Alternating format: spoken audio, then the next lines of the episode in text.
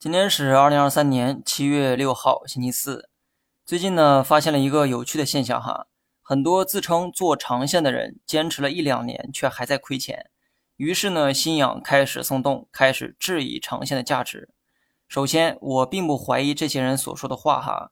我奇怪的是，为何所有做长线的人都只坚持了一两年？那些坚持了四五年的人，为何一个都没有？两年前的股市正处在高点。在高点开始做长线，当然会亏钱。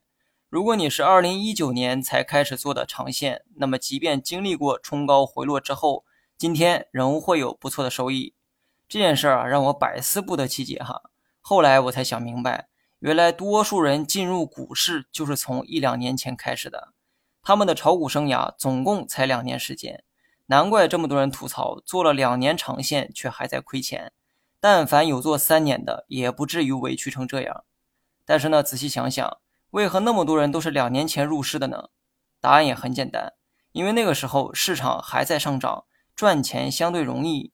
这些人都是被当时的涨幅吸引过去的，结果高位接盘了。长线不光指持有的时间长，什么时候持有也是有讲究的。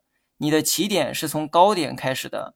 这就意味着你需要持有更长时间才能换来下一个周期。今天这个内容啊，价值一万块哈，学会了将少走许多弯路，也能解开很多人焦虑的心结。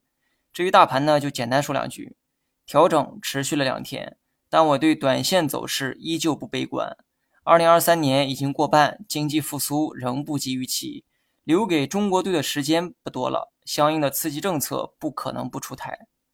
好了，以上全部内容，下期同一时间再见。